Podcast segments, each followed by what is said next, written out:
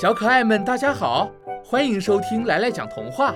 来来今天要讲的童话故事名字叫《装一瓶月光回家》。住在地下的小鼹鼠，一年三百六十五天都看不见月光。小鼹鼠不想搬家，因为黑黑的家里有着爸爸妈妈的味道。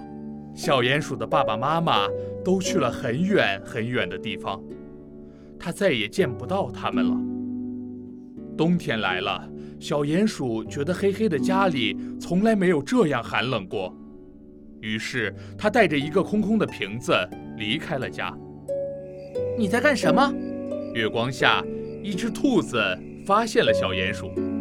我想装一瓶月光回家。哈哈，你真是一只傻得可爱的鼹鼠。小兔子大笑着离开了。你在干什么？树上的一只猫头鹰发现了小鼹鼠。我想装一瓶月光回家。小鼹鼠说：“哈哈哈哈！我活了大半辈子，可从未听说过月光可以装进瓶子里。”猫头鹰说完，闭上了眼睛，不再搭理小鼹鼠了。小鼹鼠知道兔子和猫头鹰说的都没错，可是它还是想装一瓶月光，回到那个永远黑暗的地下。那样，我也许就不会感到寒冷了。小鼹鼠想。就这样，在每一个有着月光的冬夜，小鼹鼠都会拿着它的玻璃瓶，走在草丛、山林里。天越来越冷，小鼹鼠的家也更加黑暗阴冷。小鼹鼠拼命地闻着空气中爸爸妈妈留下的味道，温暖着自己。他多么想在夜晚拥有一束光亮啊！一天晚上，小鼹鼠又离开了家。亲爱的小鼹鼠，你在干什么？一只坐在树上看星星的小松鼠发现了它。我想装一瓶月光回家。小鼹鼠以为小松鼠会像别的动物那样笑它傻，可是小松鼠却说。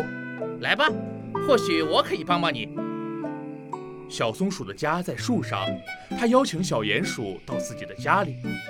小松鼠将玻璃瓶放在窗外，然后牵着它的手，安静地看着外面的树林，看着树叶筛过的月光渗入瓶中。看着看着，小鼹鼠的心慢慢地暖和了起来。谢谢你，亲爱的小松鼠。离开的时候，小鼹鼠深情地说道：“不用谢，欢迎你明天晚上还到我家里装月光。”小松鼠说。听了小松鼠的话，小鼹鼠使劲地点了点头。他相信这个冬天自己再也不会觉得冷了，也不用再担心家里永远是黑黑的了。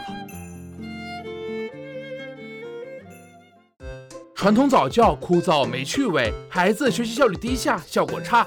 火火兔智能多屏早教魔方 P 九，助力孩子学习游戏两不误。独创多屏拼接交互技术，让早教内容就像搭积木一样益智有趣。边玩游戏边学习，智力开发找 P 九。